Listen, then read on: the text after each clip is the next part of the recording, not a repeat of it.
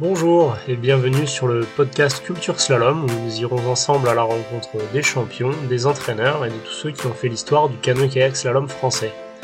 Ce sera l'occasion de découvrir leur parcours et d'échanger avec eux sur l'entraînement et la performance.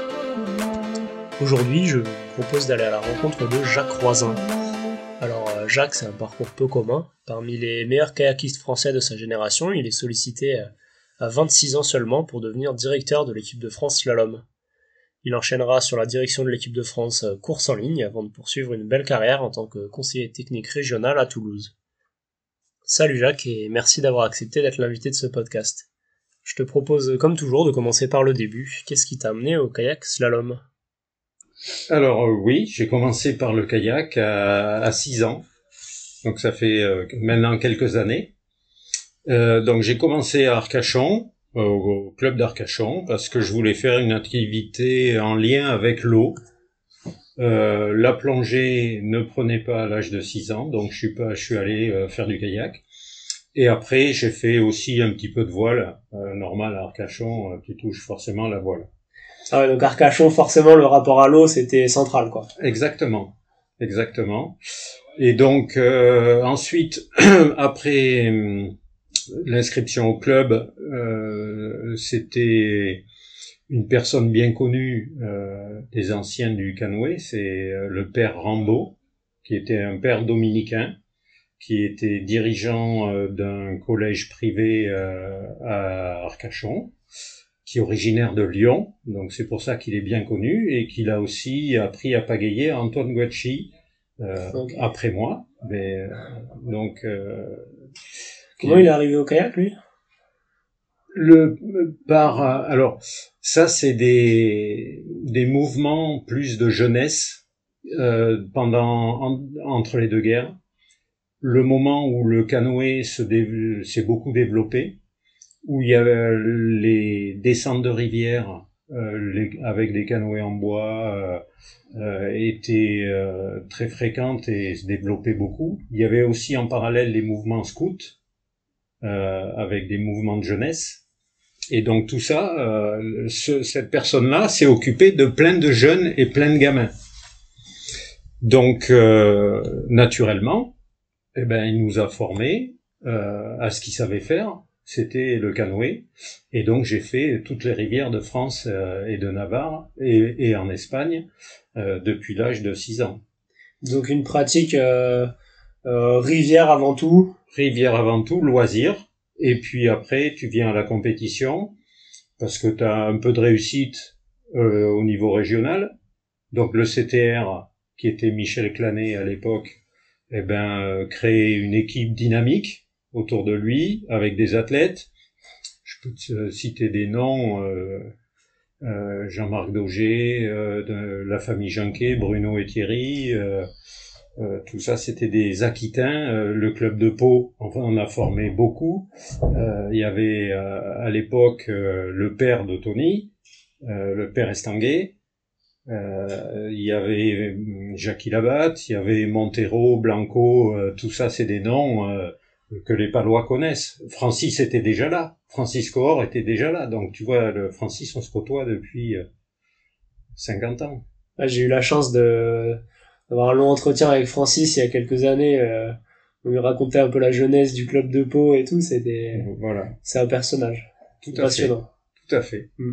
Qui a qui est dévoué au club de Pau. C'est des gens comme ça sur la longévité et ce qu'ils ont apporté à un club, mais c'est de l'or. C'est de l'or. Et il continue. Hein. Ah, il est toujours là. il continue. Donc dimanche prochain, moi je vais juger euh, et, avec plaisir. Et il y aura Francis euh, au bar euh, en train de s'activer dans tous les sens. Voilà. C'est un peu lui renvoyer euh, euh, la balle sur ce qu'il nous a apporté quand nous on était gamins, parce que il nous trimballait pour aller au stage, il nous encadrait sur des navettes, sur des descentes et ainsi de suite.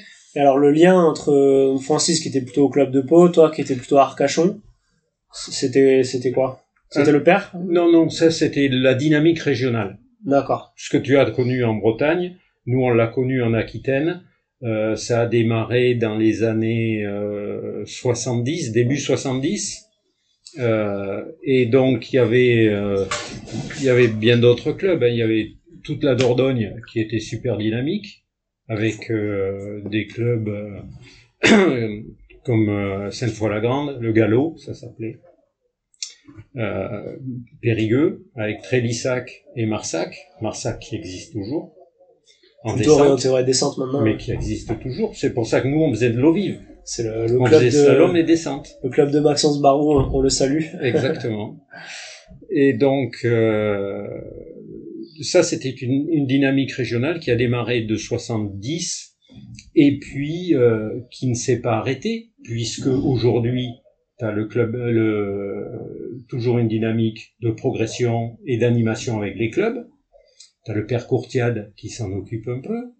Tu as le Pôle Espoir, l'émanation de cette euh, dynamique qui existe à Pau et puis le pôle France derrière euh, avec euh, euh, une dynamique ben, de progression pour les athlètes. Donc tout ça, si tu veux, c'est l'empilement et la construction au fil des années d'expérience, de savoir-faire, euh, de dévouement, puisqu'on parlait de Francis, qui font que eh ben, on en arrive aujourd'hui euh, à des, une, je dirais une quantité assez importante de personnes ici sur Pau qui pratiquent et à un bon niveau. Et quand tu vois, euh, quand tu es là euh, au bord du bassin et que tu vois toute la dynamique qu'il y a euh, avec des adultes, les poliettes, avec des gamins qui descendent aussi en poliettes, quand je les vois faire, euh, je rajeunis. Parce que nous, on n'avait pas de poliettes à l'époque, mais on avait des bateaux en fibre, mais on faisait la même chose. On descendait et euh, on, on se faisait plaisir en descendant des rivières. Ah, c'est la, la nature, euh, la nature du sport euh, qui est toujours très présente. Oui, oui. Et alors, euh, donc tu commences dans, dans donc c'était un club à Arcachon. Voilà, donc ça c'est c'est jusqu'aux années, j'avais 17 ans à peu près. Ah, tu as t'as commencé. Euh, J'ai commencé Jusqu'à- à 6 ans, jusqu'à 17 ans, j'ai connu ça, cette dynamique-là. Club, euh, région, les stages pendant les vacances. euh, à l'étranger les un peu ou surtout en France? Alors à l'époque, on n'allait pas à l'étranger, enfin on allait à l'étranger, mais en Espagne.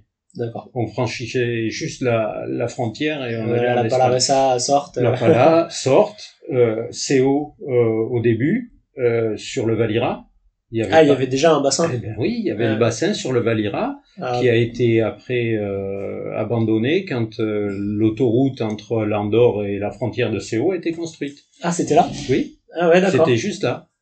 C'est là qu'on a notre hébergement à chaque fois. Voilà. à Il y avait le le bassin qui était là, il y avait eu des coupes d'Europe, euh, pas de championnat du monde, mais des coupes d'Europe. euh, Ah ouais, d'accord. Ok.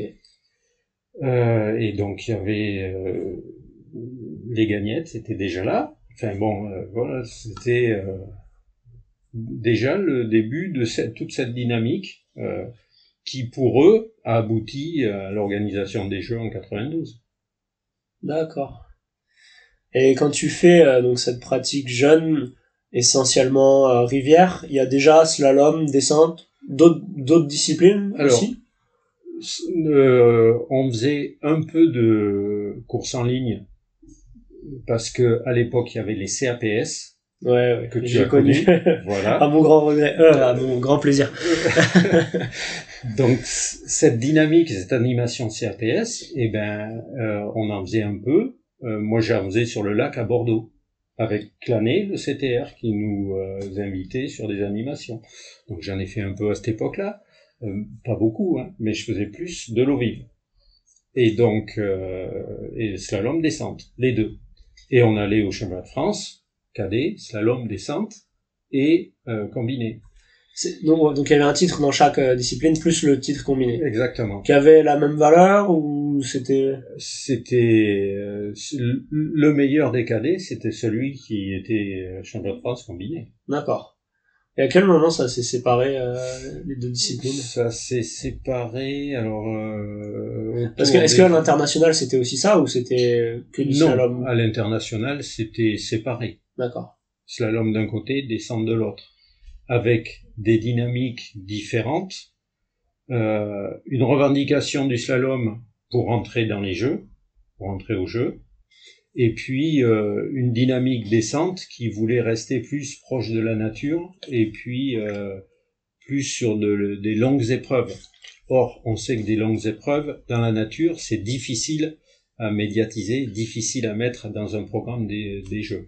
Donc là, il y a eu euh, vraiment dans les années euh, fin des années 70-80 euh, deux dynamiques différentes euh, d'évolution et de projets portés par des euh, élus des, des, différentes commissions nationales et puis des élus aussi nationaux, les membres du comité directeur de la Fédé, ainsi de suite.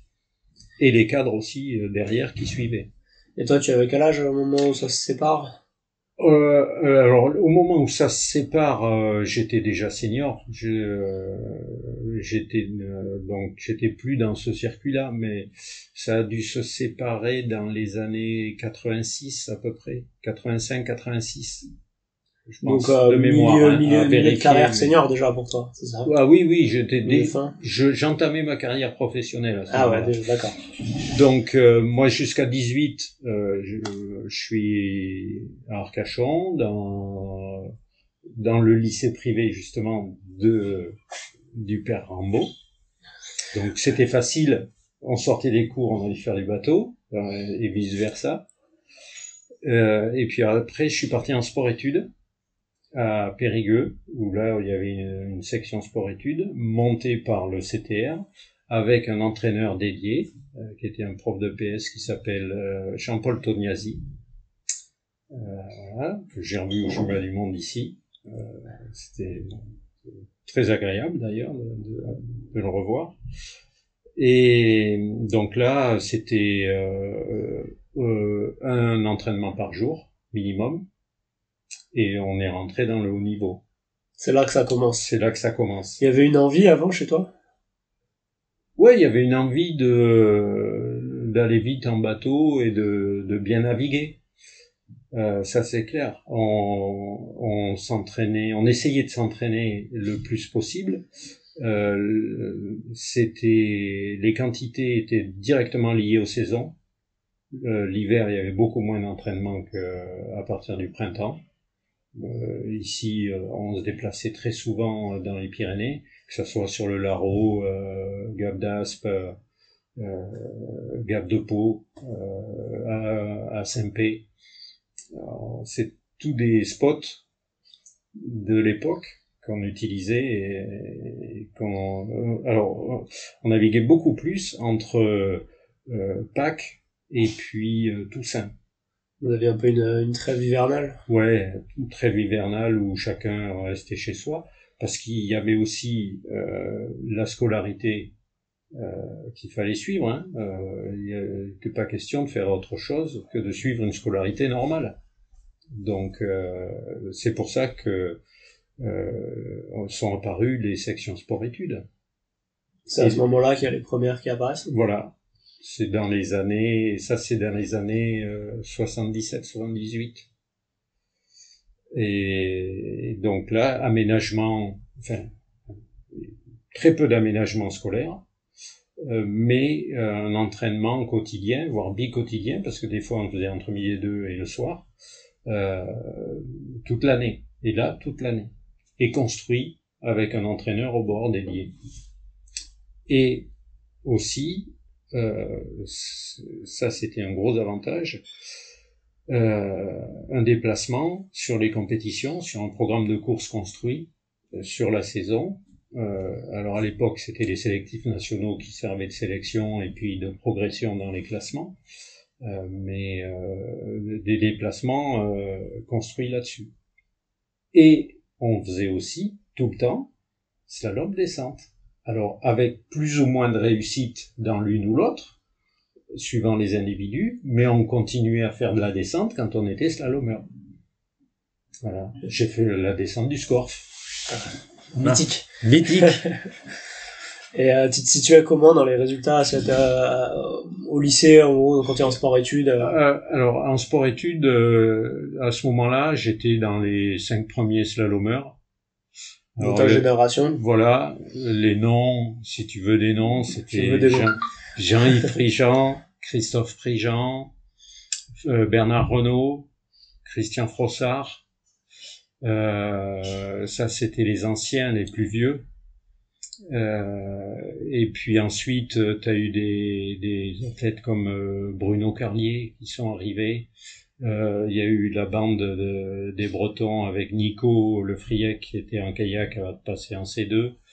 Euh, et puis j'en oublie euh, forcément mm. des, des, Bretons que tu dois mieux connaître que moi, mais il y en avait beaucoup à, à, cette époque-là autour de Jean-Yves et Christophe, euh, Jean-Pierre Lelanne aussi. Il était en kayak avant de faire les équipiers. D'accord. Donc à ce moment-là, c'est un peu le début pour toi de d'un projet haut niveau. Voilà. il se passe quoi à la fin de ton ta section euh, sport-études? Eh ben l'armée. Ah, le bataillon? Le bataillon. Le bataillon de Joinville. Voilà, un an, un an à s'entraîner. Alors c'était comment raconte le, oh, le, bataillon, Parce que moi j'en reviens pour la petite histoire. J'étais là, j'étais il y a une semaine euh, à Fontainebleau. Ah non, on était à Fréjus. On était invité dans un dans un régiment de d'infanterie de, marine et euh, pour nous c'était une semaine euh, militaire, mais aussi euh, relations publiques et, et, en regroupant tous les sportifs de haut niveau de toutes les disciplines. Donc c'était vraiment sympa, mais c'était une semaine. Alors là, tu, là au BJ, euh, ben c'est c'est la rencontre d'autres athlètes d'abord, et puis ensuite tu es appelé et tu dois faire l'armée. Donc autant la faire dans un cadre plutôt agréable, plutôt que de te faire chier dans un régiment euh, à garder des trucs euh, inutiles. Donc, euh, euh, dans la rencontre, il y a plein d'athlètes. moi, j'ai fait l'armée, j'étais avec Bernard Rigaud, le C2 Bernard Rigaud en descente, les calories, Jean Sennelier, Bernard Emmanuel Moreau, euh, il y avait un, mec qui s'appelait Emmanuel Petit qui faisait de la descente. Euh, il y avait de la course en ligne plutôt. Euh, en course en ligne, il y avait Petit, euh, pas Petit, euh, Lambert, euh, qui faisait du C1, qui était pas mal en C1, qui a fait du C2 avec l'anglois, Lambert l'anglois après. Là, faut, là, faut aller chercher loin. ça remonte. mais ça remonte. C'était en 60. C'était en. je suis de la 90, donc je suis rentré en octobre 80, 80 à l'armée. Donc, euh, ces gens-là sont rentrés avec nous. Donc, évidemment, c'est la construction ben,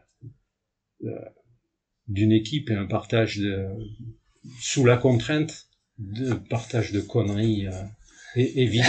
enfin, on a fait, euh, voilà. J'imagine qu'en une année, vous avez utilisé des, des sacrés liens. Parce que été du coup euh, toute l'année, tout au BJ. Alors, sauf euh, si tu veux, la particularité du BJ, c'était que tu rentrais, tu faisais trois, euh, trois semaines de classe, et ensuite tu avais une période où tu restais à la caserne, où tu faisais de l'entraînement hivernal. Donc nous, euh, c'était matin muscu, footing, euh, bateau l'après-midi, et ainsi de suite. ça s'appelait La Madeleine au bord de la Seine, la base. Voilà. on y allait en camion bâché. On a toujours les mêmes camions bâchés, je crois. On a passé la semaine dedans. Donc, ça, ça, ça a pas changé en, en Et on était hébergé à l'EIS, à Fontainebleau. L'école interarmée des sports. Voilà. Ça, s'appelait comme ça. Qui est devenu euh, Centre national des sports de la défense. Exactement. Et euh... Donc vous faisiez les allers-retours entre Fontainebleau et Joinville ou c'était que Fontainebleau Ah non, on était qu'à Fontainebleau. à Fontainebleau. On allait jamais, euh, on allait à Joinville. Il y avait le siège de la Fédé était à Joinville, donc de temps en temps on y allait, mais c'était rare. C'était rare. On allait le bataillon s'était déjà délocalisé à Fontainebleau. Voilà, voilà. On allait plus faire les cons à Paris, oui, que passer à la Fédé. C'est plus attrayant, ce stage-là. Voilà. Mais toutes les promos qui sont passées avant nous et après nous, elles ont fait pareil. Hein. C'était, c'était exactement la même, même dynamique. Et quand même euh, vie militaire ou c'était très sportif? euh, Vie militaire euh, un peu et puis très sportif. Euh, nous on a eu la chance d'avoir un, un, un, mec qui sortait du CAPES et qui avait une année euh, à pas savoir quoi faire et qui s'est entraîné et qui nous a entraîné avec lui, c'est Hervé Madoré. Donc euh, de là, euh, il nous a trimballé et c'était lui le référent. Euh, si Qui est les génération avant Hervé, c'est ça? Ouais, il est, il est un peu plus vieux que moi, oui. Ouais. Donc, euh, qui lui, il a fait, il sortait du CAPES de l'INSEP et euh, il voulait s'entraîner. Donc, euh, il avait pris cette fonction, entraîneur du BJ. Euh, ça lui permettait d'avoir euh, des mecs, enfin, d'une fonction euh, au sein de la Fédé. Et puis euh, des missions intéressantes avec des gens qui lui apportaient aussi de la confrontation et puis euh, Il venait aux soirées aussi ou pas? Non, Paris. non, non, non, non, non, non. Il était sérieux, lui. On allait le voir chez lui de temps en temps. Voilà. D'où ensuite la construction et puis euh, la connaissance et le partage des des des, des infos quoi. Tu vois, ce matin par exemple, je suis allé faire euh, deux heures de vélo avec Teuf. Ça, ça date, Ça date de- du BJ. avant le BJ. Lui, c'était un copain d'équipe. Ouais. mais ça date des années euh, euh, 79-80. Donc, comme tu as dit, Jean-Yves, les sélections de, 80 de 79. On va, on va y arriver aux sélections de 79. Et euh, y avait de, vous, vous côtoyez les autres sports au, au BJ ou Ouais, c'était ouais, ouais, ouais. Alors, on était dans la brigade avec euh, le capitaine de la brigade, c'était un ancien kayakiste qui s'appelait Boucheret. Alors, je sais pas s'il est toujours en vie d'ailleurs, j'ai j'ai pas de nouvelles, je sais pas.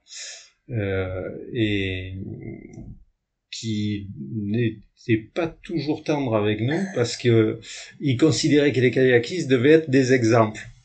Et donc, euh, Quelle idée. voilà. Et on était aussi, notre chef de brigade, c'était euh, Akar, euh, qui a fait du C2 avec César, qui a fait les Jeux de Mexico En course en ligne. en course en ligne. Donc, tu vois, cette, toute cette culture, tu échanges avec ces gens-là, tu, tu discutes. Donc, euh, forcément, ça t'imprègne et puis ça construit euh, les personnes. Quoi. Voilà. Bernard Rigaud, euh, Bernard, c'est celui qui a fait, qui était chez EDF euh, sur les bassins. D'accord. Omniflow, c'est lui. Voilà, avec l'équipe de d'Annecy. Donc là, tous les noms que tu cites, c'est toute une génération qu'on Ben, retrouve encore aujourd'hui au bord des bassins. Bien euh, sûr, bien sûr. Et euh, bien sûr. Et alors, à l'issue du, à l'issue du BJ, donc tu as fini euh, la section sport. Là, je rentre à à fin du BJ, je rentre euh, au Crêpes à Vichy Nouveau pour déménagement. pour trois ans. Euh, trois ans euh, pour obtenir, euh, pour passer ensuite euh, prof de PS. Et euh, à l'issue de ces trois ans, eh ben, euh, tu partais dans la vie euh, professionnelle.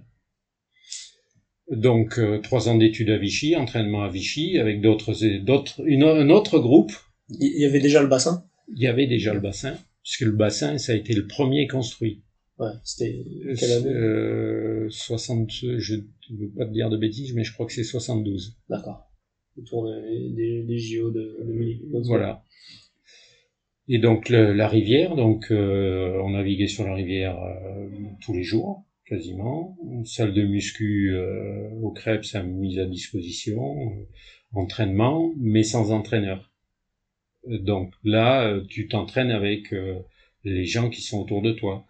Moi, j'étais étudiant avec, c'était les plus vieux, c'était Frossard, Bénézy. C'est des noms que, que- qui font écho. ça Parle, ouais, ouais. voilà, qui faisait de la descente. Euh, ensuite, euh, François Durand, Durand Ponchon. Euh, euh, après, des gens qui ont tourné, il y, en avait, il, y a- il y en a eu un qui a été CTR, c'était Bruno Chandavoine, qui était en course en ligne, qui a été étudiant avec nous. Euh, voilà. Tout ça, c'est un autre groupe, euh, une autre époque. Euh, alors, l'entraînement était moins efficace à cette époque-là que au- à la section sport-études au BJ. Du fait de l'absence d'entraîneur? Ouais, de, euh, on était plus dans une dynamique d'étudiants à apprendre euh, plutôt qu'à s'entraîner. Donc, euh, euh, les résultats n'ont pas été à la hauteur euh, forcément de ce qu'on pouvait espérer.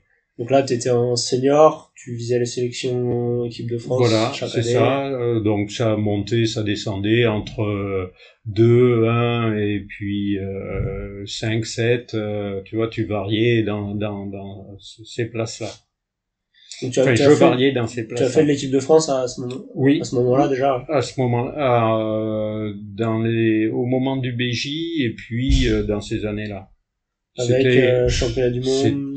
Alors, j'ai jamais fait les championnats du monde. J'ai jamais pris le départ d'un Ah championnat ouais, du monde. d'accord. Coupe d'Europe, oui. euh, Parce qu'il y avait une double sélection ou Non, non, les sélections. Euh, alors, les sélections étaient souvent multidates.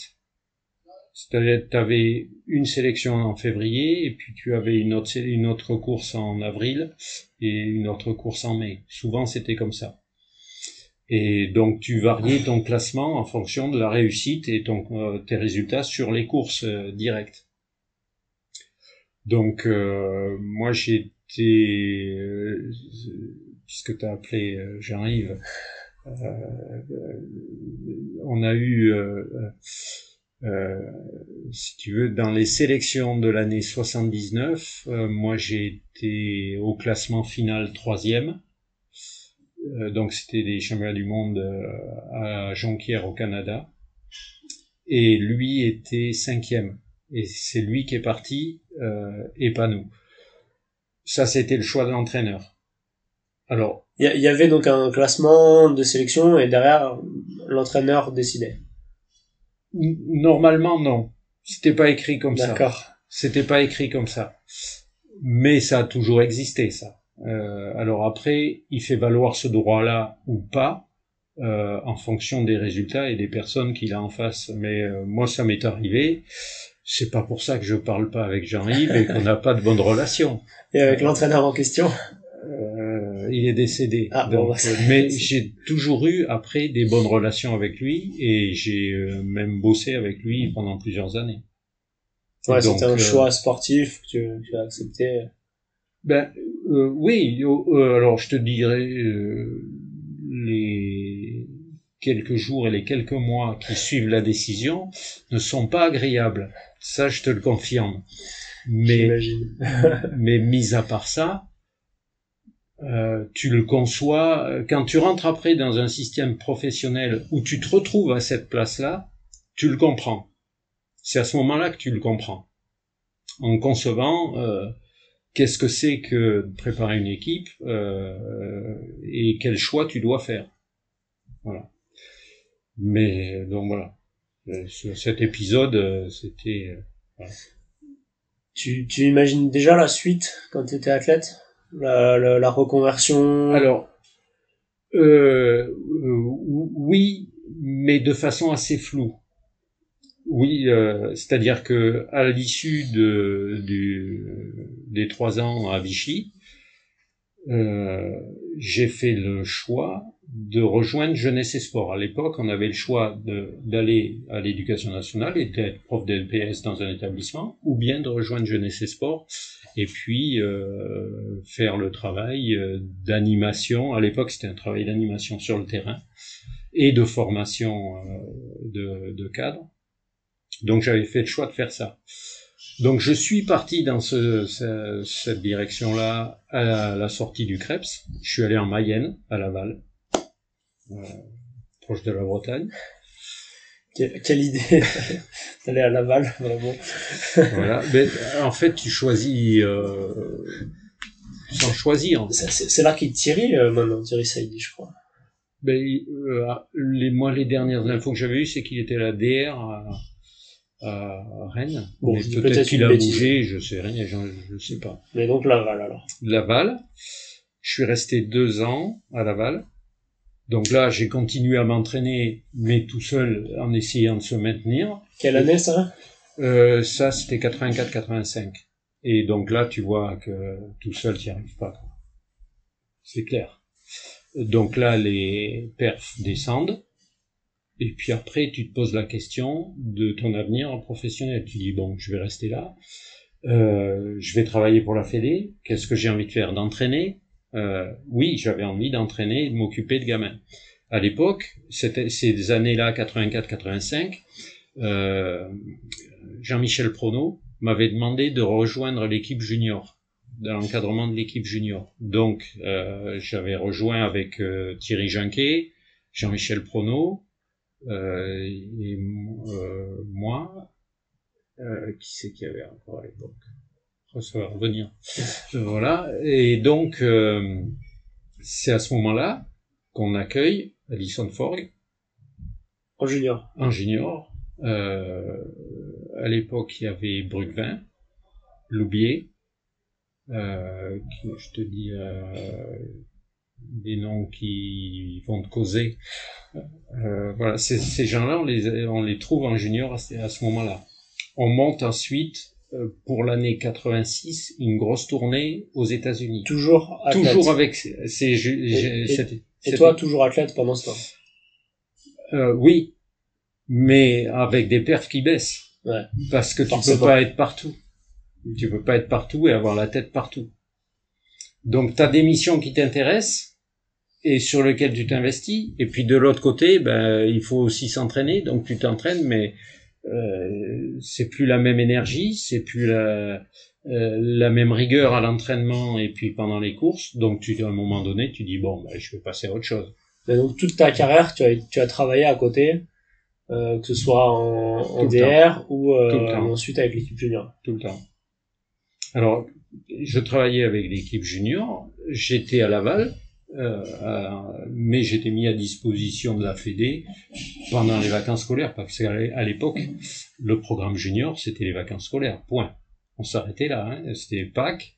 Euh, ensuite, on allait euh, à ski démarrer les championnats du monde junior à Spital en 86, 85, 85.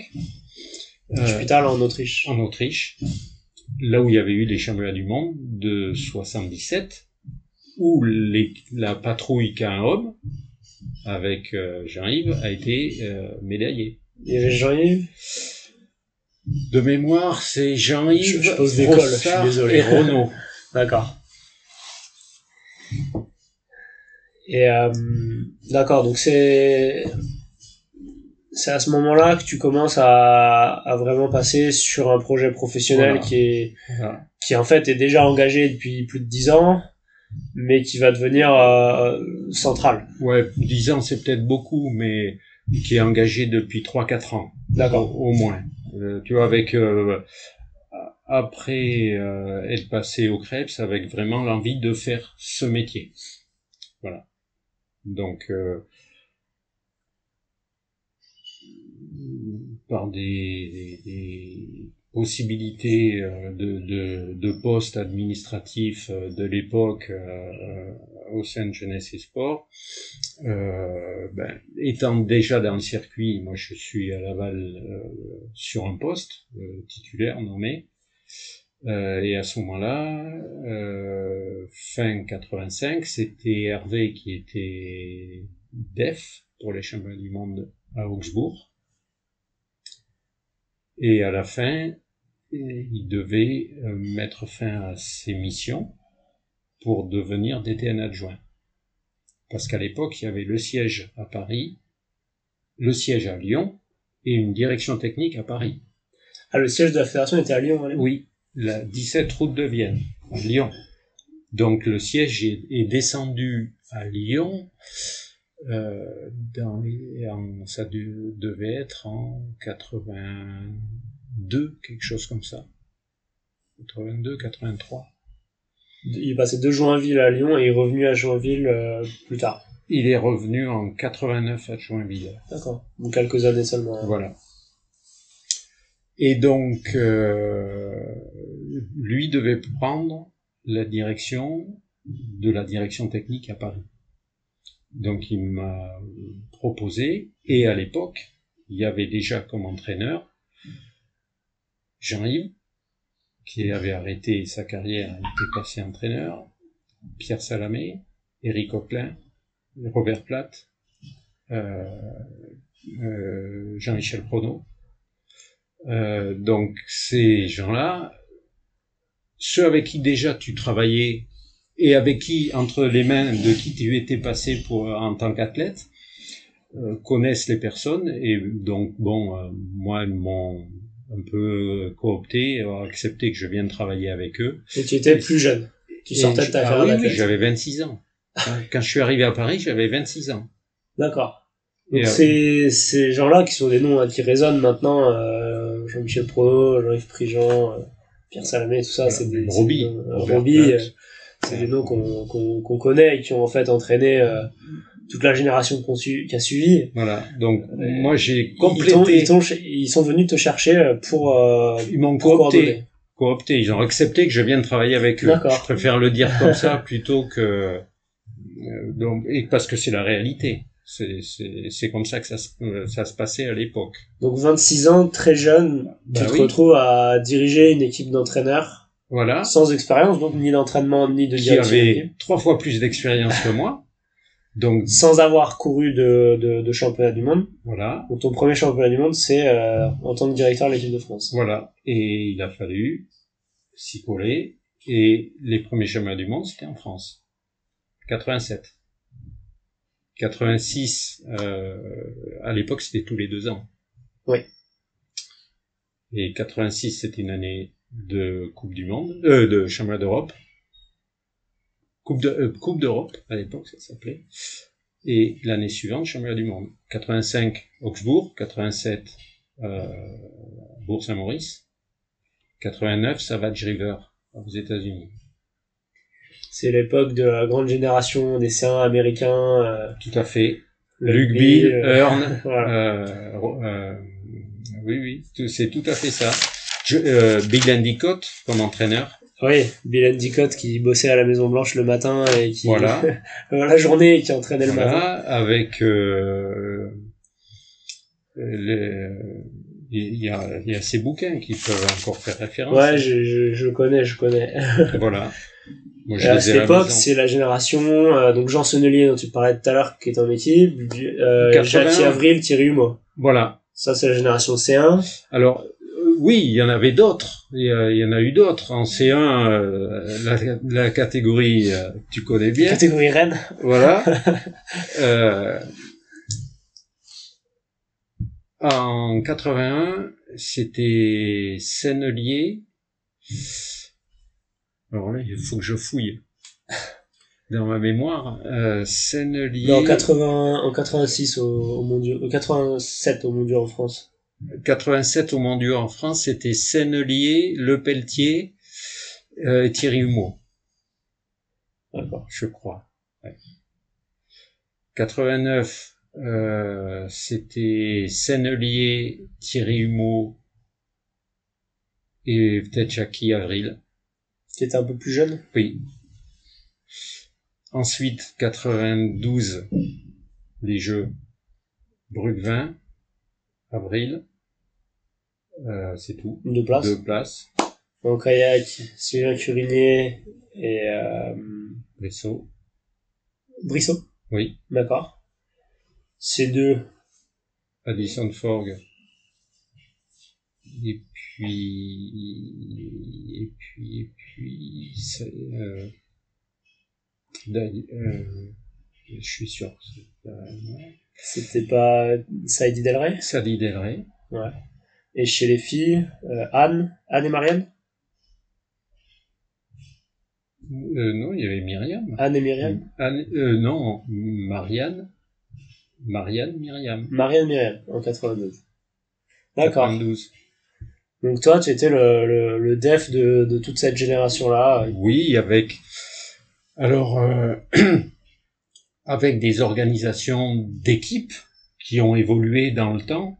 Euh, euh, moi, quand je suis arrivé, et euh, ce que j'avais connu en tant qu'athlète, c'était une organisation pyramidale, c'est-à-dire un entraîneur par catégorie euh, d'embarcation.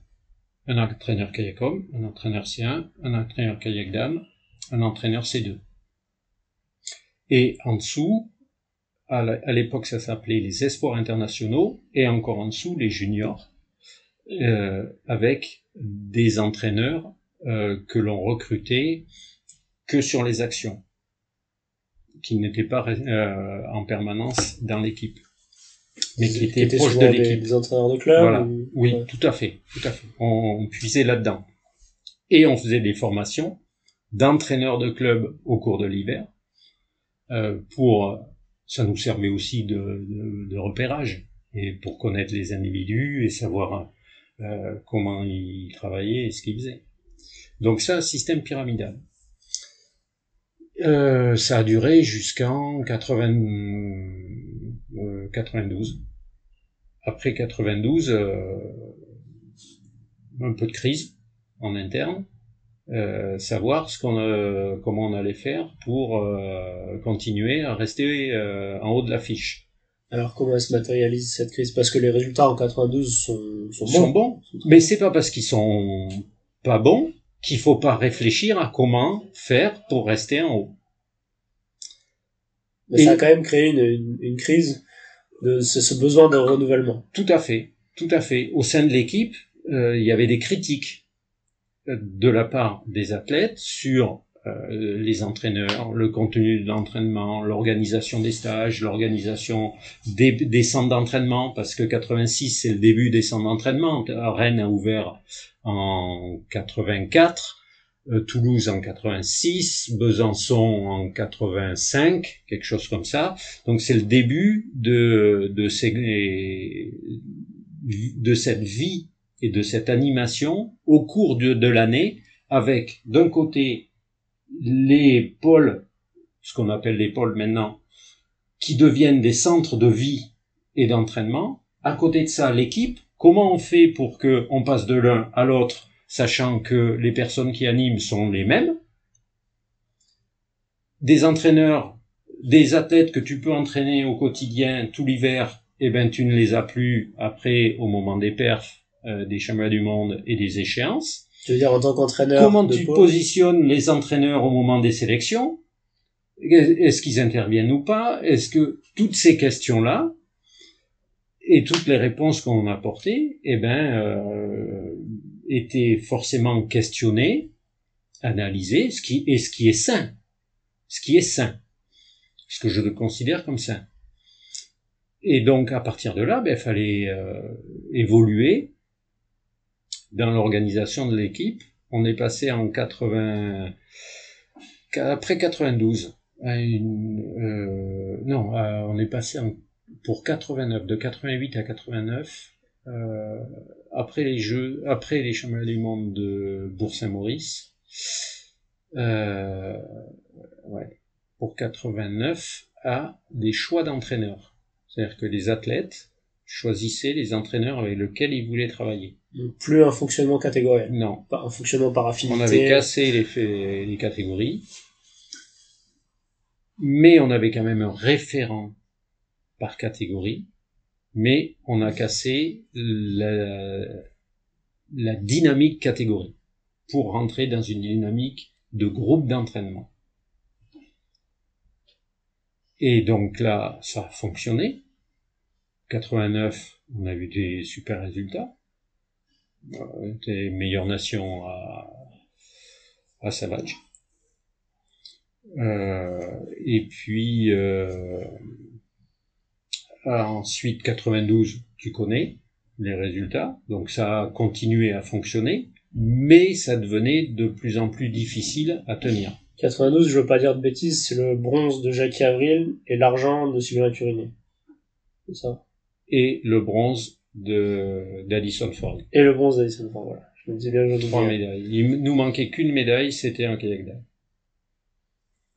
Voilà. Donc des, ouais, des super jeux. Et donc derrière, euh, 92, moi je me suis arrêté puisque je suis passé après à la course en ligne. Mais la réflexion d'après 92, c'était bon, on a des médailles, c'est bien, mais on n'a pas d'or. Donc 96, c'est l'or et il faut qu'on ramène l'or. Comment on fait? Toi, tu, c'est à ce moment-là que tu vas passer sur la course en ligne, mais tu participes à cette réflexion euh, vers 96 Alors, je participe un, euh, pas complètement à la, je, je, participe un peu à la réflexion, mais pas complètement sur euh, la stratégie et la préparation de l'équipe pour 96. Mais principalement, C'est un autre athlète, c'est un autre def, ancien athlète aussi, euh, qui est Jérôme Daval, qui prend la suite derrière moi. C'est deux, c'est ça? Oui, c'était un équipier euh, arrière de ces deux, de Saïdi Daval. Michel Saïdi. Voilà, Michel Saïdi qui est à la Réunion. Donc qui a été à Nancy, euh, sur le pôle de Nancy, euh, et qui a été entraîneur euh, des moins de 23. Oui, qui a été euh, récemment, quoi, dans, dans l'histoire récente. Quand j'y étais. Et donc Jérôme qui prend la suite et moi je passe à la course en ligne. Et donc c'est lui qui a mené avec l'équipe d'entraîneurs qui n'avait pas changé. Par contre, Christophe était rentré dans l'équipe d'entraîneurs euh, à ce moment-là. Et donc, euh, stratégie de préparation pour 96 avec la dynamique qu'on connaît. Et moi, je passe à la course en ligne. Et alors, comment ça se fait que la, course en ligne vient te chercher, toi qui, qui es spécialiste slalom? Toujours jeune? Euh, Oui, oui, oui, oui. Ben oui, puisque j'avais euh, une trentaine d'années, quoi. Début de 30 ans. 32, 33. Et donc, euh, si tu veux, 92, il y a eu des résultats, puisqu'il y a quand même eu une médaille au jeu euh, à Barcelone, en C2. Euh, et donc, euh, place de quatrième euh, en cas de dame, je crois, de mémoire, cas de dame. Euh, euh, région Clanens. Euh, et puis euh, des finales, pas mal de finales. Et donc des conflits euh, assez importants sur les sélections, sur les modes de sélection, sur la gestion et, tout ça c'est de de la je dirais de, des queues de comète de 88 du départ raté de Bocara Boucherie ah oui, ça a laissé des traces. Euh... Oui, importantes. Ah, moi, je considère importantes, mais oui, ça a laissé des traces. Parce que l'histoire de ce départ raté, c'est une info qui avait mal euh, circulé au sein de l'équipe, c'est ça? Tout à fait, c'est exactement ça. Mais pour arriver à une info qui circule mal, euh, faut qu'il y ait des conditions. Ça, ça se passe pas comme ça du jour au lendemain.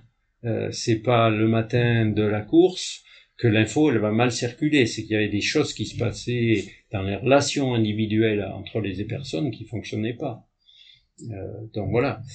Et, et un contexte qui faisait que ça ne pouvait pas fonctionner. Donc c'est que l'aboutissement à chaque fois des, entre guillemets des catastrophes comme ça, c'est que l'aboutissement d'une chaîne et d'une succession de d'événements. C'est pas un événement isolé. Voilà. On, euh, voilà. Pas, pas, pas en dire plus. donc quand tu arrives en, donc en 92-93 à la tête de la course en ligne, ouais, il faut gérer pas forcément encore, euh, accepté, hein pas, pas forcément accepté par le milieu course en ligne. Euh, moi, je, je, suis, j'ai pris ça parce que ça m'intéressait de connaître euh, un autre euh, système. Et puis, je, hmm, je pense que j'ai pu apporter quelques éléments nouveaux utilisés dans le slalom pour générer de la perf en course en ligne. Euh, et j'ai pu euh, et, et, faire évoluer les relations entre les individus au sein de la course en ligne, dans les entraîneurs de club, dans les dirigeants de club, et apaiser un peu des, des conflits qui étaient euh, assez importants. Voilà. Moi, ce que j'ai la première chose que j'ai voulu faire, c'est d'abord maîtriser le mode de sélection, le faire évoluer et le baser sur de la perf. Et pas sur... Euh, c'est directement en lien avec ce que je t'ai dit tout à l'heure et ce que j'avais vécu, sur des décisions d'entraîneur.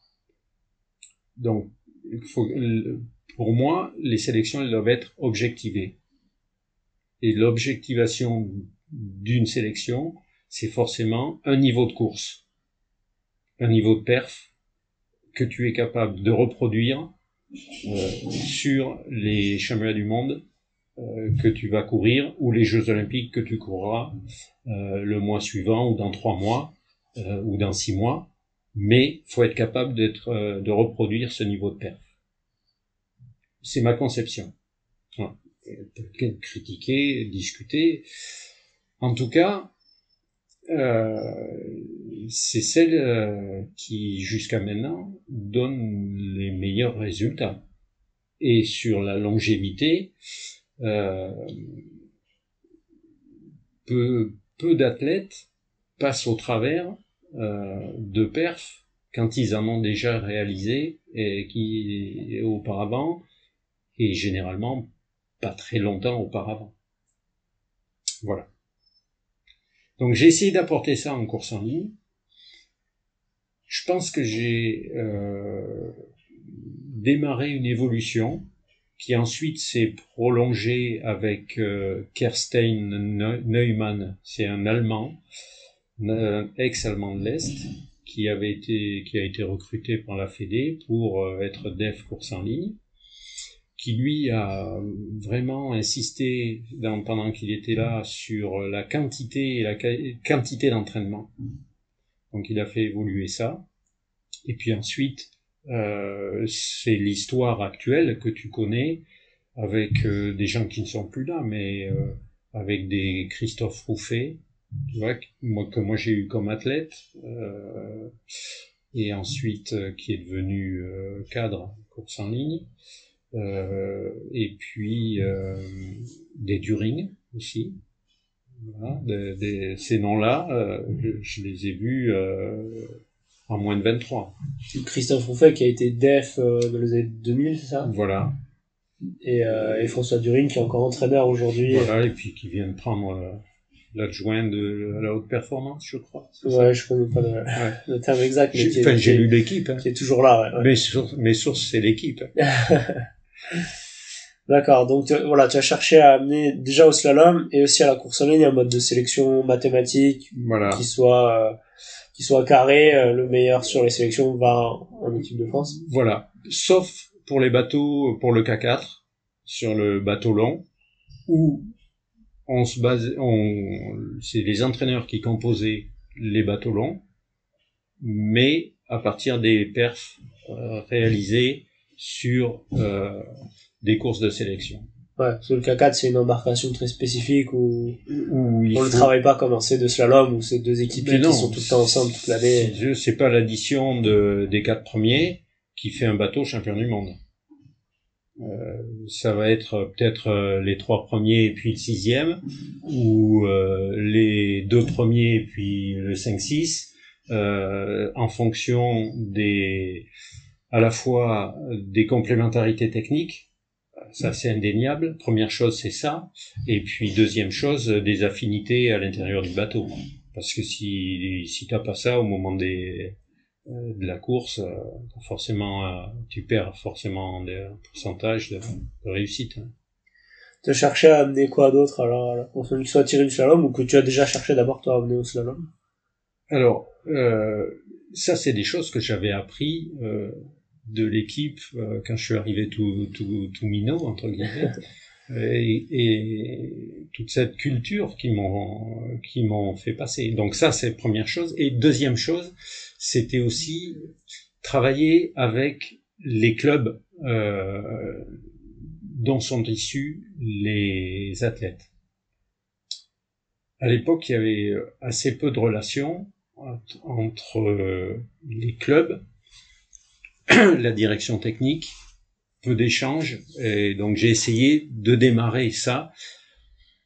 J'en ai chié sur ce sujet-là parce que euh, beaucoup de freins, beaucoup de réticences, euh, pas de confiance, euh, donc ben tu rames et puis faut faire ses preuves. Ça, ça, ça représentait quoi concrètement comme euh, c'était des actions des... Oui, c'était euh, des actions sur euh, des formations d'entraîneurs de clubs, sur l'invitation des entraîneurs de clubs sur des compétitions internationales pour venir encadrer, des choses comme ça. concrètement, c'était ça. alors, c'était aussi structuré à, à, partir des centres d'entraînement euh, en course en ligne, tu avais un centre d'entraînement à Dijon, tu avais un centre d'entraînement à Lille, tu en avais un à Paris. Euh, et donc là, sur ces centres d'entraînement, tu avais aussi des entraîneurs qui travaillaient. Donc c'était euh, avec toute cette équipe-là former euh, une équipe qui qui va être au final au service des clubs pour former euh, des individus et des gamins euh, pour venir alimenter euh, cette dynamique course en ligne. Ouais, donc c'était c'était vraiment important pour toi ce lien club, structure d'entraînement, équipe de France? Moi, je crois que sans ça, tu n'avances pas. un, un athlète, forcément, il est licencié dans un club c'est là où il a appris à faire du bateau. Que ce soit du freestyle, euh, du kayak polo, euh, tu ne l'enlèveras pas de ses racines. T'enlèves pas un arbre, tu lui coupes pas les racines, sinon il meurt. Ben là c'est pareil. Donc tu ne le coupes pas de son club, tu ne le coupes pas de la dynamique de sa région s'il a vécu avec sa région. Il y en a qui ne vivent pas dans leur région, hein, en fonction des dynamiques régionales ou non. Euh, peuvent directement arriver sur des centres d'entraînement. Mais cette dynamique centre d'entraînement, cette dynamique équipe de France, s'il n'y a pas une envie collective de réussite, de partage, d'encouragement, tu perds de l'énergie. Autour de, de la tribu aussi, peut-être? Alors, la tribu, je fais un petit retour en arrière, si tu me le permets. 89, euh, 87, d'abord 87. Ça, c'est à Bourg. Bourg-Saint-Maurice. On monte une équipe de soutien. Soutien pour faire les chronos et les vidéos. À l'époque, on n'avait pas de système de vidéo, euh, on te, ça arrivait pas dans la tente euh, où tu es confortablement assis avec la clim euh, et, les oranges. le système vidéo qu'on a sur les, les courses internationales. Ça, ça n'existait pas. Hein.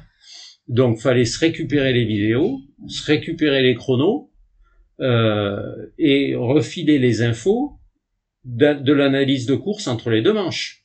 Parce qu'à l'époque, on avait deux manches. Euh, mais, comme euh, maintenant sur qualif demi-finale finale. Ouais, c'est un temps très réduit. Des fois, moins d'une heure et demie, il faut avoir Exactement. les vidéos, les chronos, fait l'analyse. Exactement.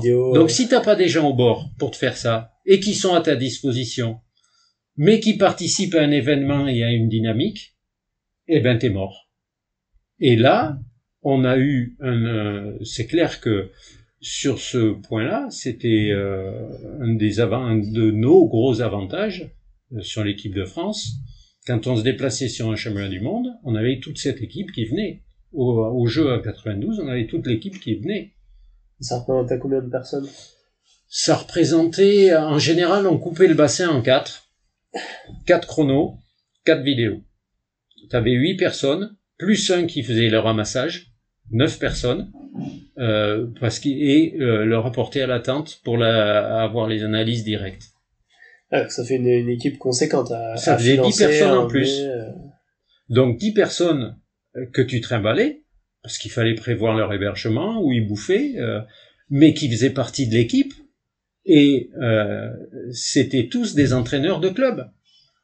Le, les athlètes qu'ils avaient formés ils couraient devant eux. Donc, si tu veux, c'était une énergie et un supplément de, de dynamique qui était euh, super efficace. Est-ce que c'était cloisonné, c'est-à-dire que un athlète qui, qui fonctionnait avec un entraîneur national avait droit de d'avoir de l'échange libre avec son entraîneur de club qui était dans sûr. de soutien? Mais mais l'entraîneur national échangeait avec l'entraîneur de club sur comment faire ça devait être d'une, d'une richesse. Euh. Aujourd'hui, tu as les années-lumière de, ce qui, de, de ça.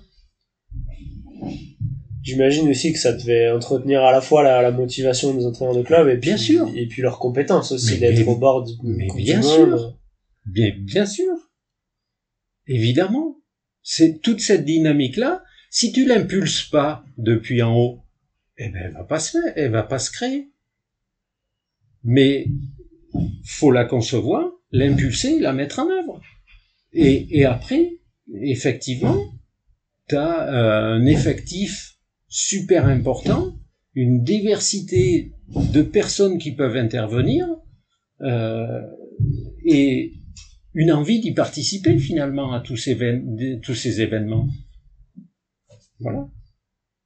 J'essaie d'imaginer, mais ça. Ah mais c'était incroyable. C'était incroyable. regarde, tu peux reprendre euh, euh, des regarde des images euh, de Bourg-Saint-Maurice, tu vois. Si tu, tapes sur Google euh, Bourg-Saint-Maurice canoë euh, championnat du monde, euh, tu vas trouver des choses. Hein, de 87, mais, et ça, ça a duré jusqu'en euh,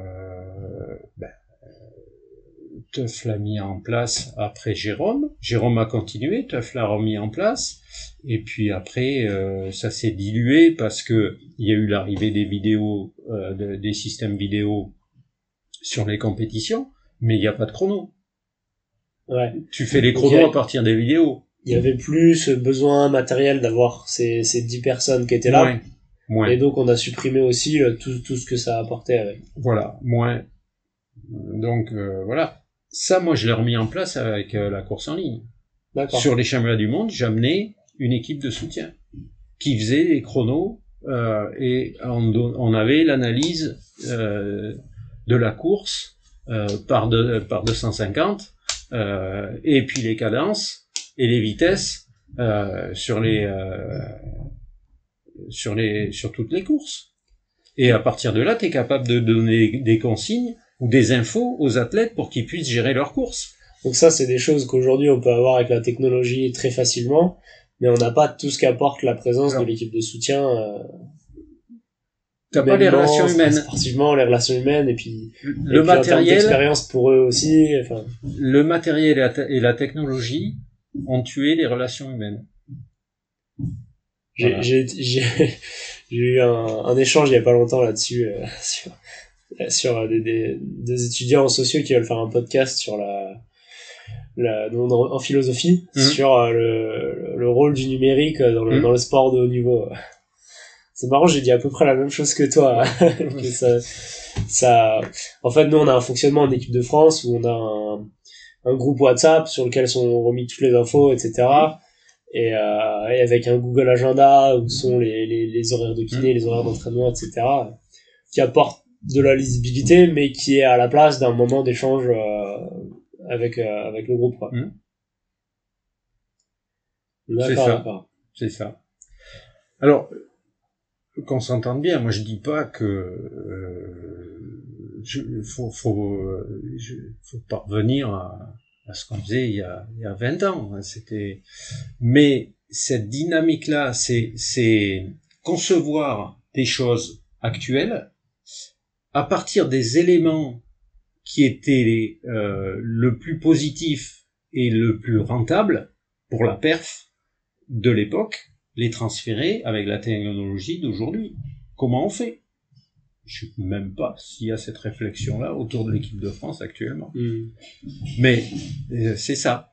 Alors, moi j'ai connu maintenant depuis de l'extérieur des championnats du monde moins de 23 des championnats du monde senior, j'en ai vu, j'étais assez haut. Euh, j'ai pas l'impression qu'il y ait cette dynamique. Il y a la tribu, ouais. Alors on va te vendre un sac, un t-shirt, une casquette. Bon, t'as une identité visuelle, mais s'il n'y a pas une âme dans le sac, ça fait pas le tout, hein. Si, si, on a une âme, c'est, euh, c'est Michou en cuisine. Michou et Fanny en cuisine. Ben, voilà. c'est ça. Ça, c'est l'équipe de soutien. Euh, exactement. Qui vaut bien 10 personnes. Mais exactement. D'accord. Exactement. Et donc, à partir de là, comment tu fais pour garder cette dynamique Et cette qualité d'échange et cette, en fait, énergie que tu as envie de, de, mettre en œuvre quand tu es dans le start, avec les, les technologies actuelles. Parce que au final, c'est ça. Au final, faut pas oublier que ce qui est important, que la seule chose importante, c'est le départ du mec au start, ou de la fille. C'est ça l'important. Tout le reste, euh, c'est du blabla. C'était ça qui te... Euh, D'ailleurs, Jean-Yves dit toujours, pas de blabla, des résultats. C'était ça qui te guidait euh, quand tu étais, ah, bien sûr, tu étais Tout le temps. Tout le temps. Et alors, je reviens sur, sur le moment où tu, tu arrives def à 26 ans, parce que ça me, ça me marque, parce que j'ai 26 ans aujourd'hui, je m'imagine pas prendre la direction d'une équipe, surtout avec avec des, des, des, entraîneurs du calibre euh, de, de, de Robert Platt, euh, Jean Prigent, etc. on se connaissait, hein on se côtoyait euh, sur les stages, donc euh, on n'était pas des inconnus. Voilà. Mais tu as dû du coup voilà, manager cette équipe, donc quand même dans une position... Est-ce que tu étais un peu dans une position de, de donneur d'ordre, entre guillemets, comme ça peut être parfois de manager ou que c'était une construction euh, les entraîneurs qui, qui délibéraient avec toi et qui construisaient ensemble les modes de sélection, les calendriers, etc. Moi, je me suis jamais placé en donneur d'ordre. Je me suis placé en animateur pour euh, toujours essayer de retirer au maximum euh, tout ce qu'il y a de positif chez l'individu et chez chacun des individus pour que euh, euh, au final, on le, la somme de tout ce qui est le plus rentable pour la perf. Et donc, il y a des moments où tu as des conflits, puis il y a des moments où ça, roule comme du, sur du papier à musique. Hein. Ou en fait, presque un bon, un bon manager, c'est un manager qui a plus de travail parce que ça roule. Exactement. Moi, au championnat du monde, sur, au moment des courses, j'avais plus rien à foutre. je regardais les courses. Mais c'est effectivement, c'est à ce moment-là que tu te dis, ben, euh, c'est bon, ça roule, on n'a plus besoin de moi. Le travail est bien fait en amont, les, relations sont bonnes. La conception est bonne. Le, la stratégie, euh, on le connaît à la fin de la course avec les résultats, mais euh, c'est l'évaluation. Mais euh, ouais, euh, les alors dans la dynamique et dans l'animation de l'équipe, euh, à l'époque, ça se passait en accompagnement et en tuilage. Le tuilage est un mot moderne. C'est-à-dire que concrètement, quelqu'un comme Jean-Yves, euh, comme Hervé, qui était avant moi, m'a accompagné dans l'acquisition d'expérience. Il y a eu une phase de transition évidemment. Et les entraîneurs qui étaient là, qui sont là pour la réussite de l'équipe, ben, accompagnent celui qui arrive, le dernier arrivé, pour le former pendant six mois, un an, et puis après, ben, il, le lâche, et puis il faut qu'il, faut qu'il se débrouille un peu tout seul, quoi ce que je, n'ai pas eu quand je suis arrivé en course en ligne. Là, j'étais tout seul, euh, accompagné par une direction technique, oui, mais euh, face à des entraîneurs, j'étais seul. Oui, parce que j'imagine qu'en venant de l'extérieur du slalom, c'est toujours une position difficile. Ah ben évidemment. imagine euh, qu'on te dise je sais pas qui, euh, pas qui te dire en course en ligne François During, François During va t'entraîner euh, en slalom. Mais je suis sûr qu'il a des choses euh, intéressantes à dire. Ouais, ouais, sans aucun doute. Je suis sûr de ça. Il y avait plus de, de collaboration, enfin plus, je sais pas, il y avait beaucoup de collaboration entre. Beaucoup plus. J'allais dire entre les deux disciplines? Ah, entre les deux disciplines, non. Toi, tu allais parler de non, entre les deux disciplines, c'était très cloisonné. Euh, il y avait plus de collaboration du fait de l'histoire qu'on a rappelé tout à l'heure euh, sur descente slalom et sur l'eau vive. Là, il y avait plus d'échanges, mais avec la course en ligne, combien de fois j'ai entendu la direction technique, ouais, mais nous, c'est pas la même chose. Ouais, mais nous, c'est pas la même chose. Donc, voilà. Alors à l'issue de donc tu fais euh, tu es dev course en ligne 92 euh, 96 c'est ça? ça? ça se passe comment les, les jeux 96 en course en ligne? 96 on n'a pas de médaille on a des places de 4 euh, K2 dame c'est un homme euh, K2 homme K2000 euh, euh, donc euh, il y a du bon niveau, proche, mais ça, ça, ça matche pas. Il a manqué quoi, tu penses? Non. Ce qui, si j'avais à le refaire, euh, si je referais la même chose, c'est la question. Non, pas forcément toi, mais aussi globalement l'équipe, les athlètes. Qu'est-ce qui manquait pour être, pour être sur les, sur les podiums Alors, ce qui nous manquait, c'était, euh, je pense, je, je, vais être très, très cru. Euh, euh, quelques produits dopants. Ah oui, je m'attendais à cru, mais pas, pas autant. Ah mais, je te raconterai une, histoire après. Ouais.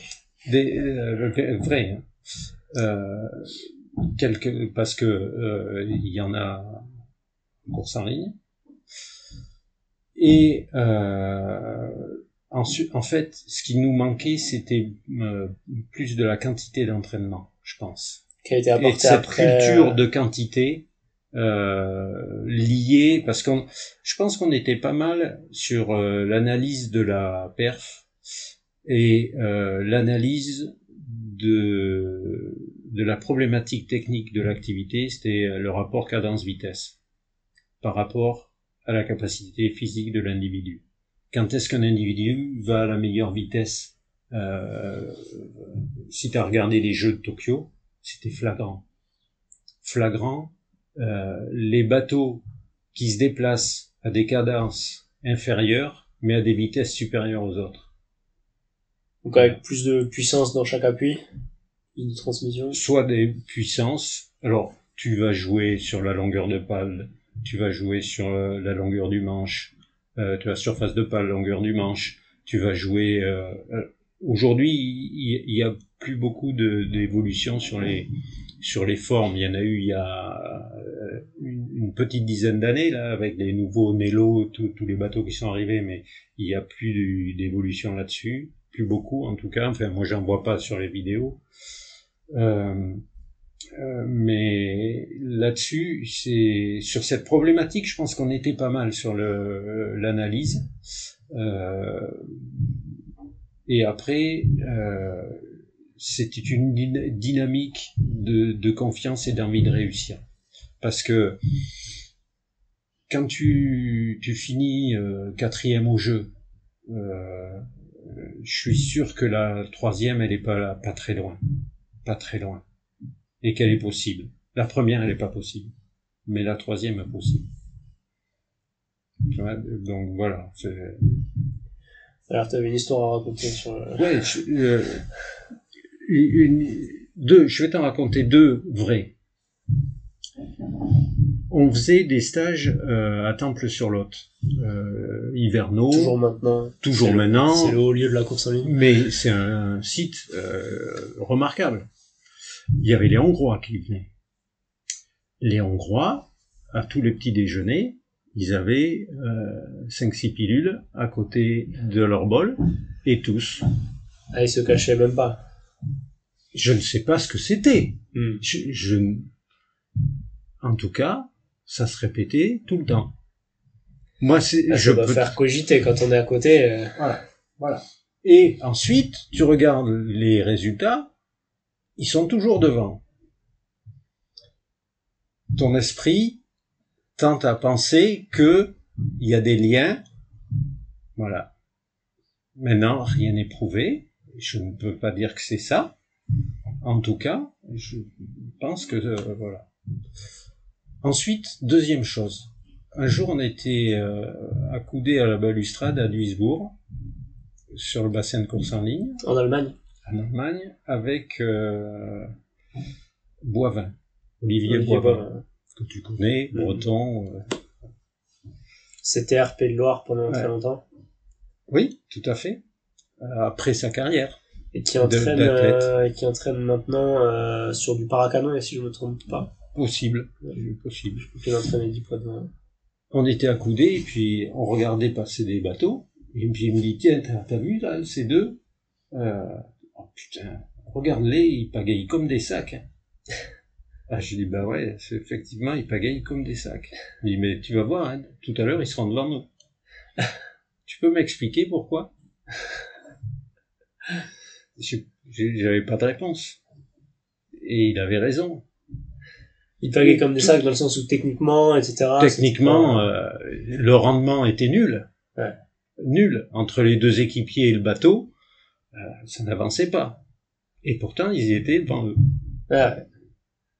ouais ça, fait ça fait réfléchir. Donc, voilà. Après, c'était euh, sur la fin de sa carrière, ça, Olivier, et je, je pense qu'il réfléchissait. C'est forcément des, des, des moments où euh, tu fais un peu le bilan et puis tu te dis ben est-ce qu'il y a une justice? Est-ce que c'est euh, euh, qu'est-ce que j'ai fait de ma vie? Est-ce que j'ai pas passé du temps là pour rien? Euh, forcément c'est humain c'est humain. Et donc ces choses-là te reviennent forcément à l'esprit Ouais, ça doit être, euh, ça doit être dur d'être dans une discipline où on sait que, qu'il y a ce, ce fort risque de courir comme des athlètes de paix. Je sais pas, est-ce que tu penses qu'en slalom, euh, on est un peu préservé de ça, du fait de la technicité de l'activité? Je, je pense qu'on est de, de la complexité de, de l'activité, ouais. La, la, complexité fait que les multiples facteurs qui peuvent jouer sur la performance sont difficiles à maîtriser avec euh, des, des, phénomènes de dopage. Ouais, c'est-à-dire que le, le dopage d'amélioration artificielle. Que quelques facteurs de performance, mais je ça pense, suffira pas sur l'ensemble des, des, facteurs. Vu l'évolution de, de, la, de l'activité, je pense qu'il y en a eu euh, dans les années 90, 2000 où on a vu vraiment des masses. Euh, ah ouais.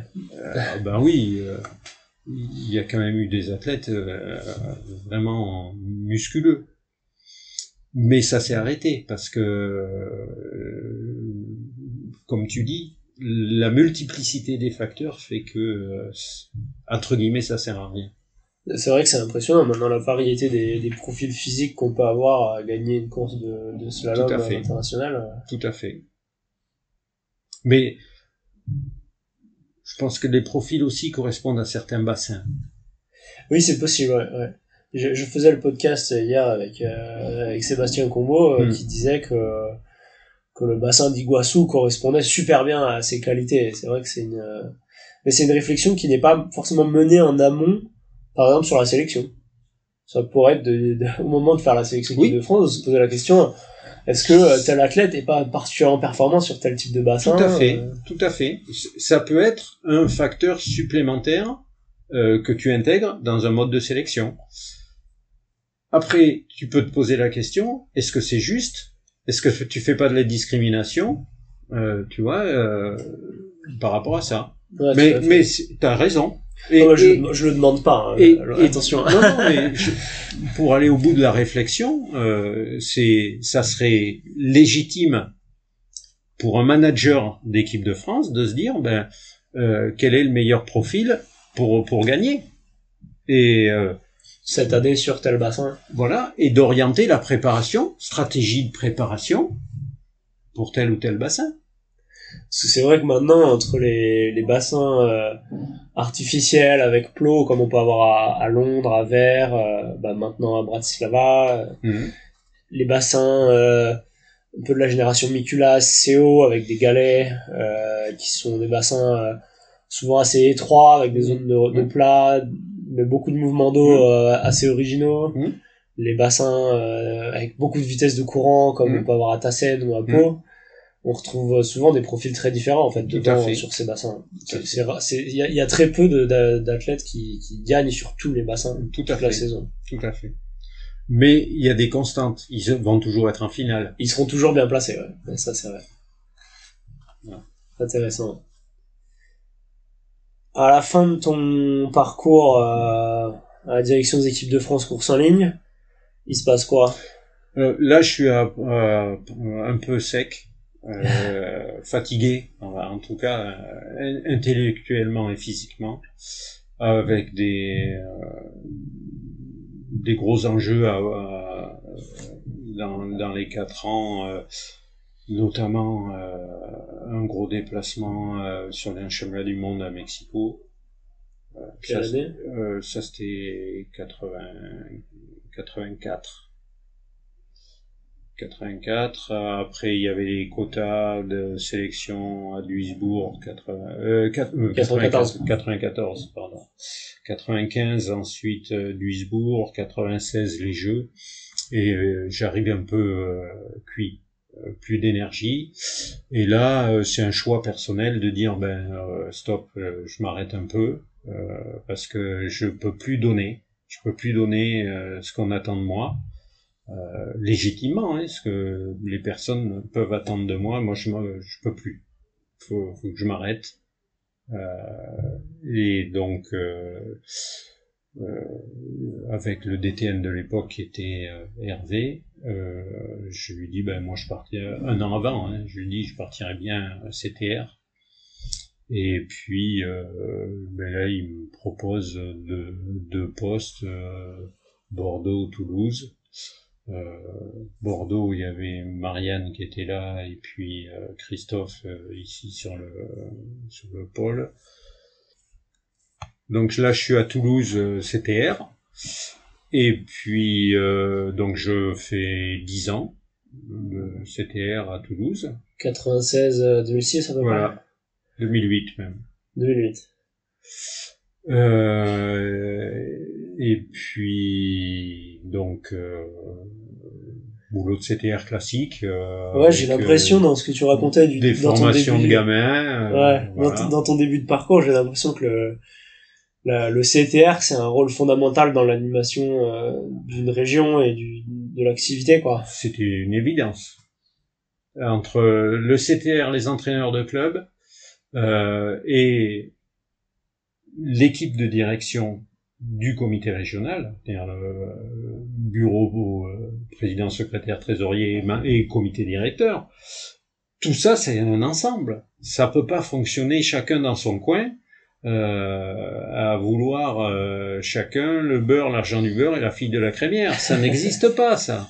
C'est euh, sur un même projet, au service des personnes qui font du bateau, ou qui jouent au foot, ou qui font du volet, parce que ça maintenant, là où je suis, je le vois dans les autres activités.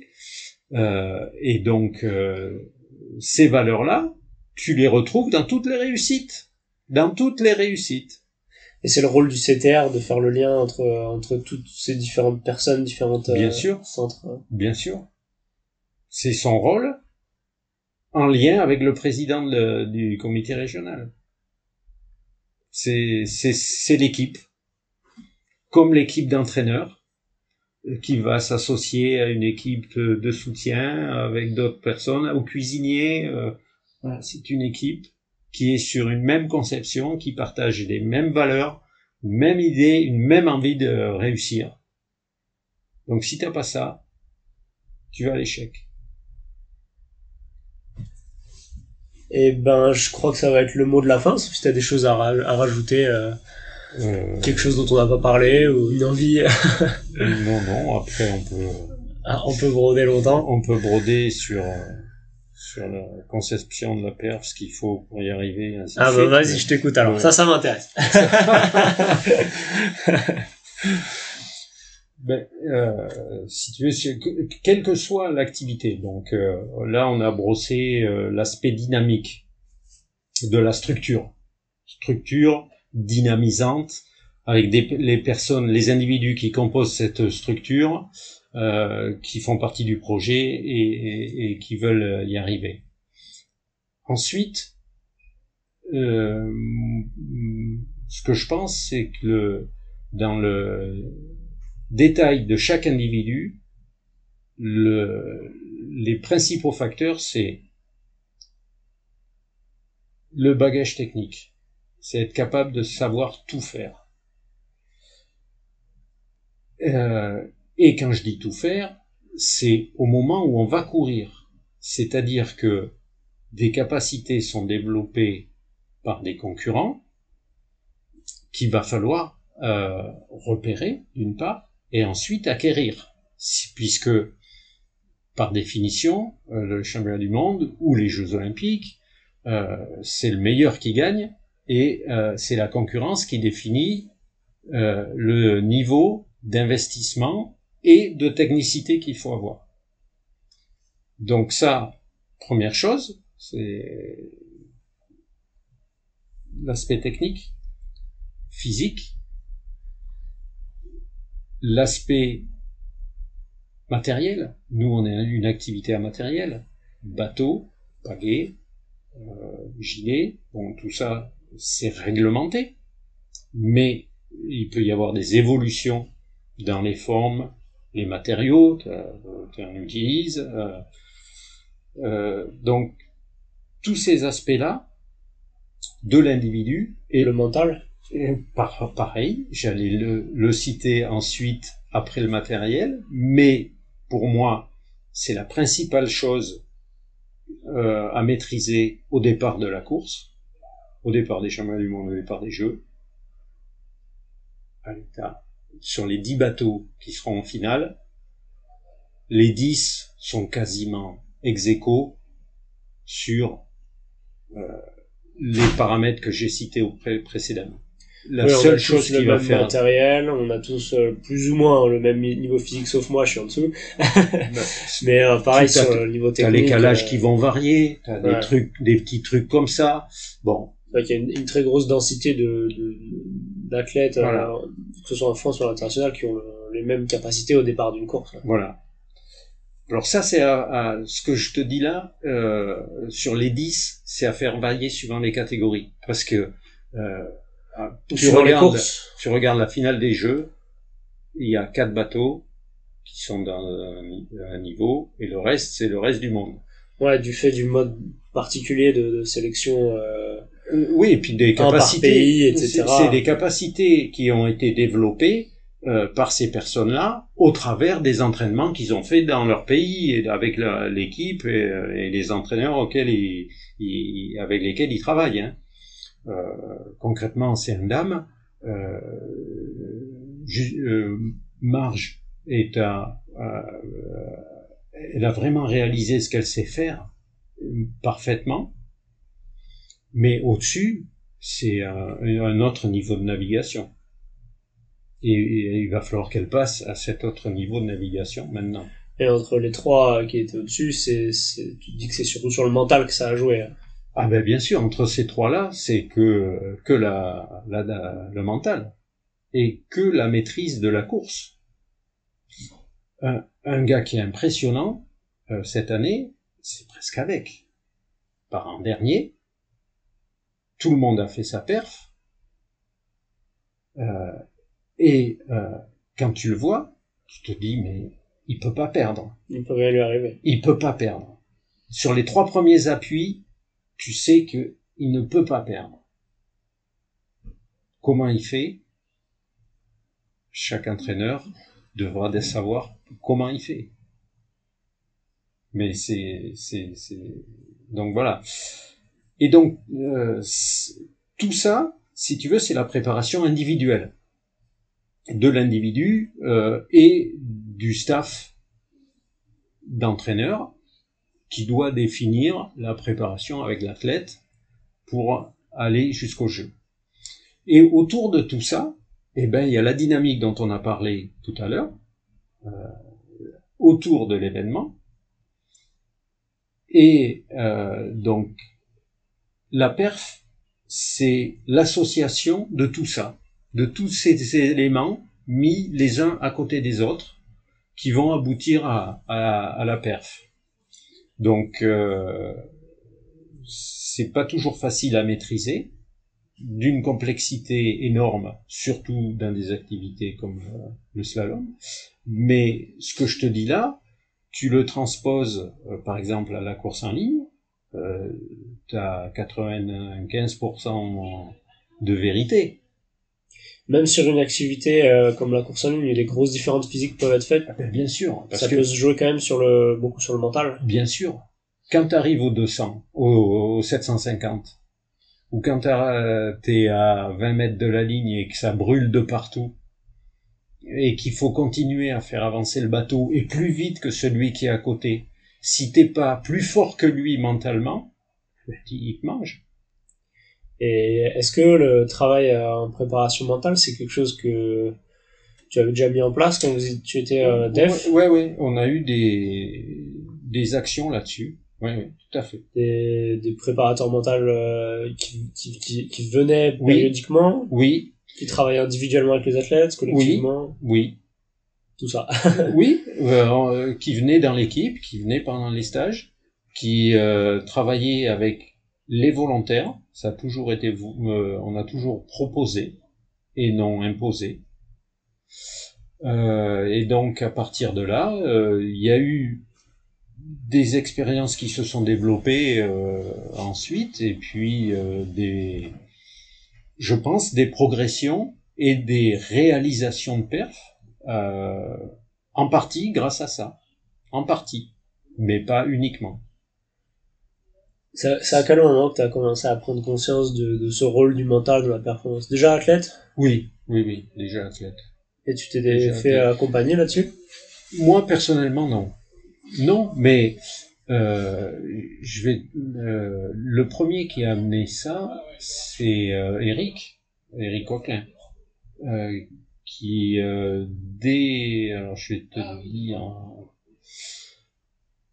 dans les années, euh, pour te donner une année précise, euh, dès 78, 79, euh, à l'époque, il, il, avait amené des personnes de l'INSEP dans les stages. Sur les compètes aussi, des fois? Aussi. Aussi, nous on en a amené sur les compètes. Alors c'est pas toujours bien compris, euh, surtout de l'extérieur, parce que c'est un domaine qui est propre à chaque individu, donc la confidentialité doit être respectée et doit être euh, maîtrisée. Donc euh, ça c'est la structure qui est garante de tout ça. Est-ce qu'il y avait déjà aussi un, un, accompagnement extérieur sur la préparation physique?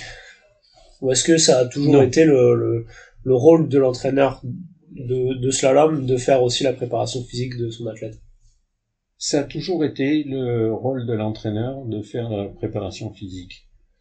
Euh, très peu d'interventions en slalom extérieur sur la préparation physique. Oui, en course en ligne.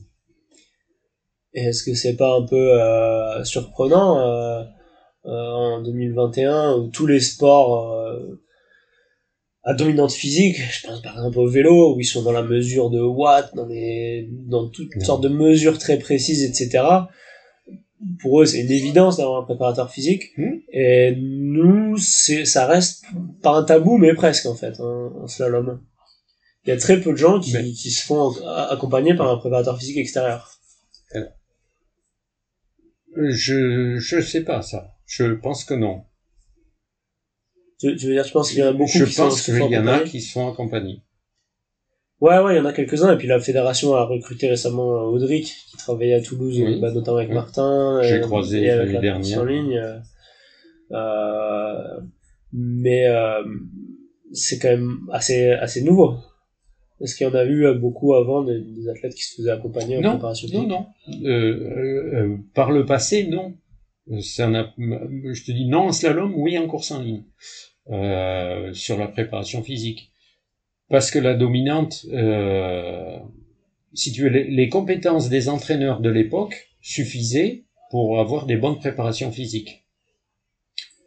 Et l'évolution des connaissances sur la préparation physique fait que, notamment en muscu, notamment en muscu, fait que euh, quand tu es entraîneur d'une, euh, soit d'une catégorie soit d'un groupe d'athlètes, tu ne peux pas maîtriser tous les paramètres.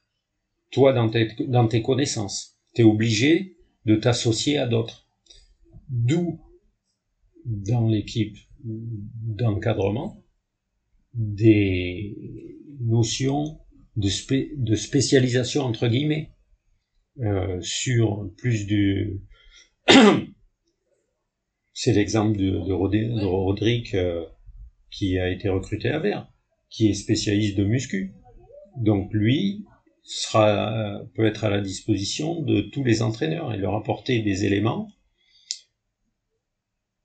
pas que dans la programmation, mais dans la vérification ou dans la programmation par rapport à ce qui est euh, vérifié sur l'eau et validé sur l'eau.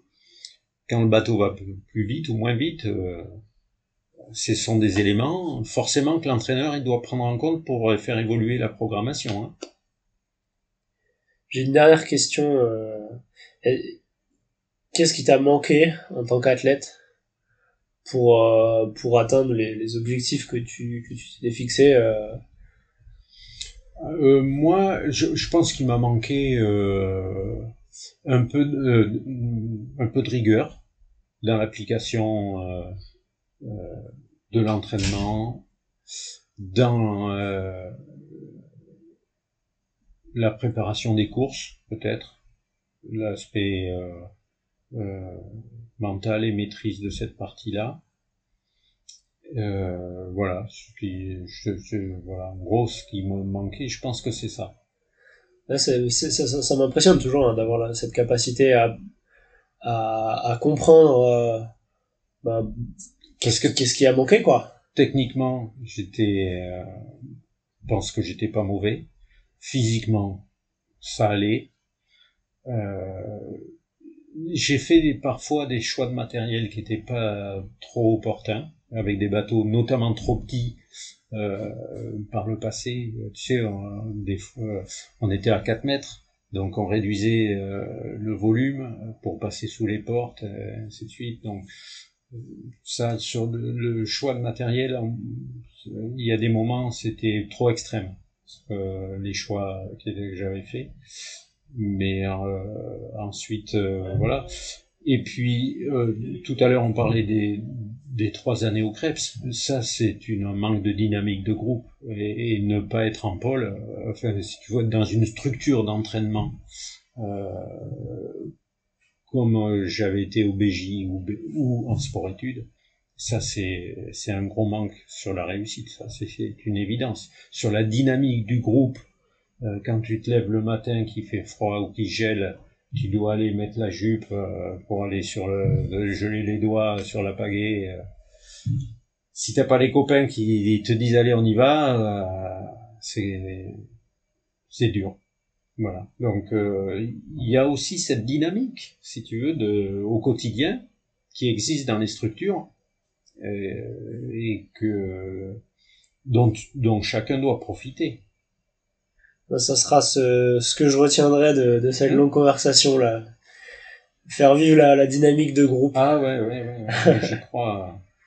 J'y crois. Et eh ben merci beaucoup Jacques, c'était un plaisir de t'avoir. Et puis euh, ben, le plaisir était partagé. Et eh ben écoute, je te souhaite une, une bonne continuation. Merci, à bientôt. Voilà, c'est la fin de ce podcast. J'espère que ça vous a plu et je vous donne rendez-vous euh, dans une semaine pour euh, un nouvel épisode.